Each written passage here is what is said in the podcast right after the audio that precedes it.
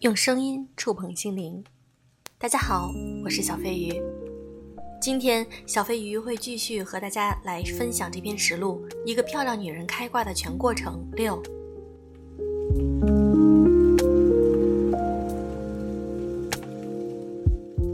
二十岁的我靠男人，源于想被富养；三十岁的我靠男人，基于想被扶持。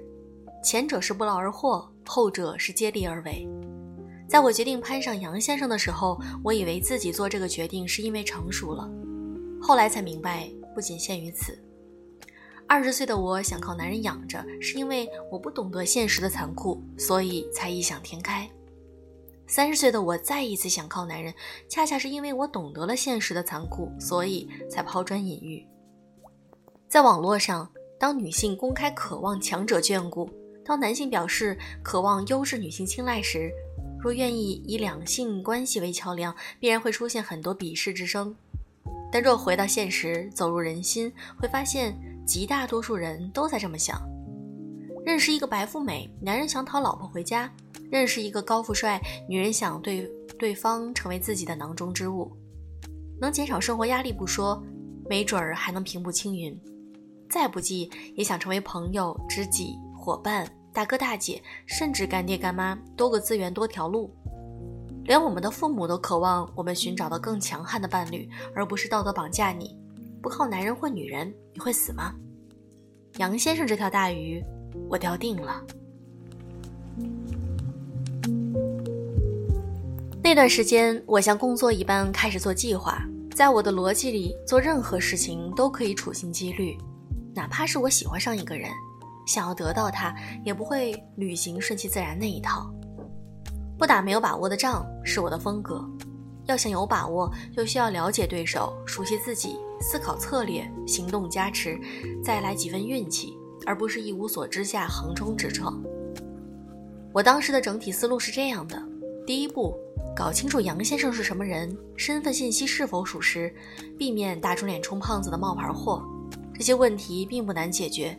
先查公司信息，这能够得到很多反馈；再打探个人信息，包括但不仅限于不动产、股票、现金流。不可能打听出非常精准的私人信息，所以需要全盘结合起来判断。比如，他的确是这家企业的实际控股人，那么他名下有车有房是合理的。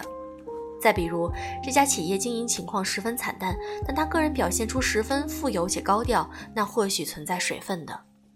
最后就是靠直觉，有身份地位、财富的成功男女，若细心接触下来，会发现他们身上有一种区别于普通大众的味道，不局限于服饰、手表、名牌，更多的是一种调性。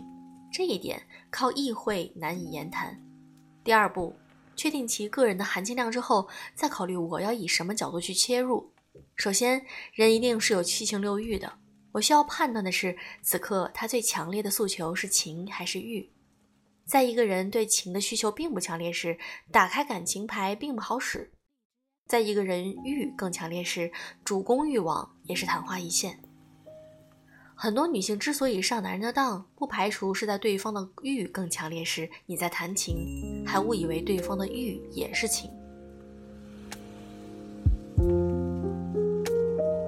第三步，个人喜好，不论男女，在两性审美上，基本都有个人喜好。哪一款最能打动你的心，都是白纸黑字写在你心上的。除非你情志未开，喜好还处于朦胧期。情志开了，就会发现，二十岁的我居然还交往过那么胖的男人，二十五岁的我居然还选择了大男子主义。情志越开，通过异性的外形、气质、声音、脾气、性格、思维格局，你就能够明白自己的口味儿。用符合对方喜好的姿态进入他的世界，比你用以为的好姿态更事半功倍。这里又要涉及到一个女性自尊的问题：去迎合男性审美是否过于奴颜婢膝？女性看问题的视觉一定是成熟大气，你的行为并不能决定你的姿态。决定姿态的是你的出发点和目的地，你为什么这么做，想要达到怎样的目的，比你行为本身更能代表你的内心。生活中，我们住的房子、开的车子、穿的衣服、鞋子，这些品牌无一不在钻研用户的喜好。谁更讨喜，谁就能够占据更大的市场份额，这是现实。在生活中，女人不仅会面临与我们有情感交集的男人，还会面临各种同事、朋友、客户。了解别人，核心是在方便自己。如今提倡不需要做让别人喜欢的人。如果你二十五岁听这句话，我当你是年少无知；若你三十加还在不经思虑的就去信奉这些论调，我个人认为你只长年纪不长脑子。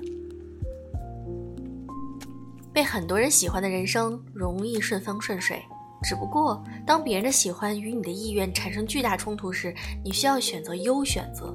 比如，别人喜欢你哭，但你不喜欢哭；别人喜欢你学狗叫，但你不喜欢学。你可以选择成全自己，而非无底线的讨好别人。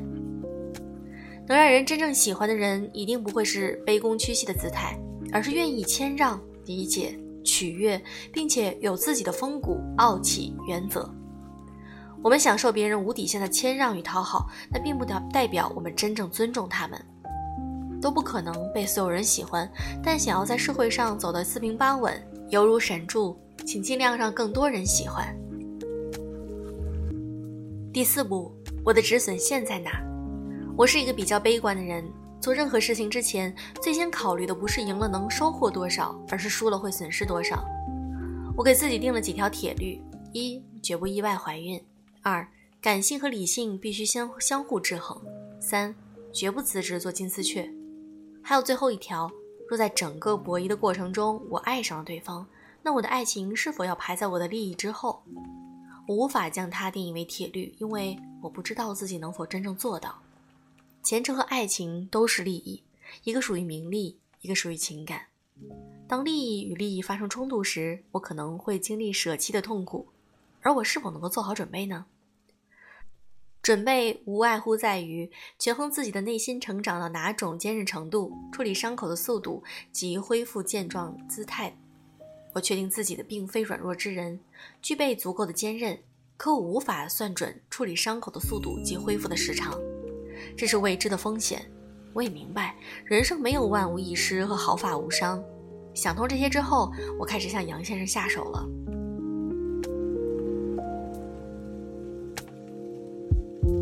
那时我们已经有一个月未见，此刻我手上有相对详细的数据：他喜欢什么样的异性，平时的生活习惯和爱好，目前的生活状况等等。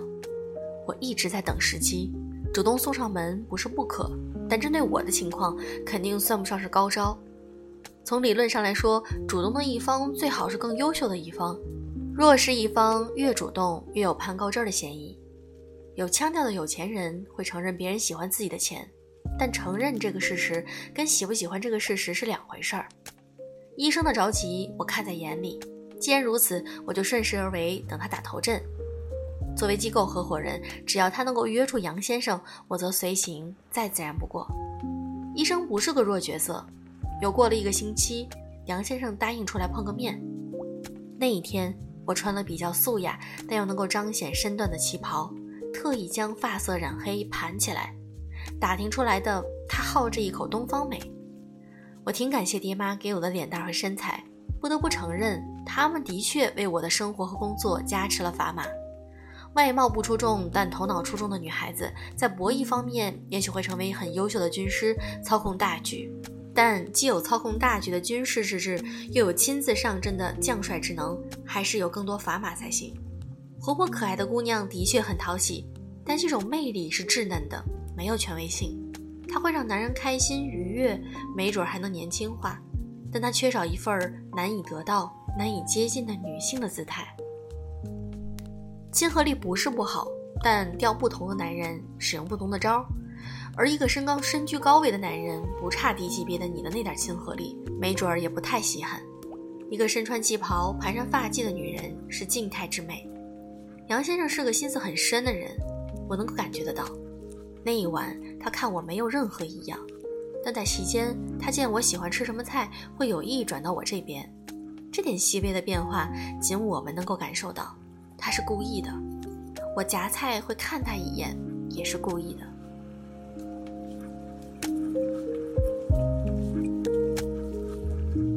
暧昧对于急于确定关系的男女而言是非常伤人的。但在还想相互试探、摸索、挑逗的男人之间是非常迷人的。那一晚，一道菜是麻辣肥牛，我见他吃的有点多，就私下发了条信息：少吃辣，伤胃。这一招有点冒险，容易显得我过于心急。去监督对方的饮食，这是属于他女人才能够做的分内之事，而我率先这么做了，有两个结果：他领情，觉得我有心；他不领情，觉得我俗气，目的性强，又蹬鼻子上脸。我算不准结果。当时的想法是我们一来二去的细微互动是非常有感觉的。我若趁着这个感觉上头时做些出格的举动，似乎不会太糟糕。赌一把吧，本来我就是要拿下他这件事，就是在赌。他看信息时，我没看他，一副事不关己的样子。没想到的是，他很快回复我了，就一个字：好。还特意叫来服务生把这盘菜撤下去，对桌上之人说的说辞是：他馋嘴，怕忍不住。如果说我发信息为这点暧昧添了把火，那他故意做的撤菜之举，则直接浇了一把油。仅凭着点到为止的思路，我没有再发任何信息。若一来二去持续互动，反而会破坏这暧昧，需要留下一点空间，让彼此期待与回味。这顿饭，我一半心思谈工作，一半心思搞暧昧。实不相瞒，我在出门之前还反复在镜子里练习过表情、微笑以及姿态。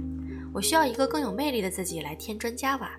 饭后，医生想送杨先生回去，但他拒绝了，让其送我，毕竟一个女士独自回家不安全。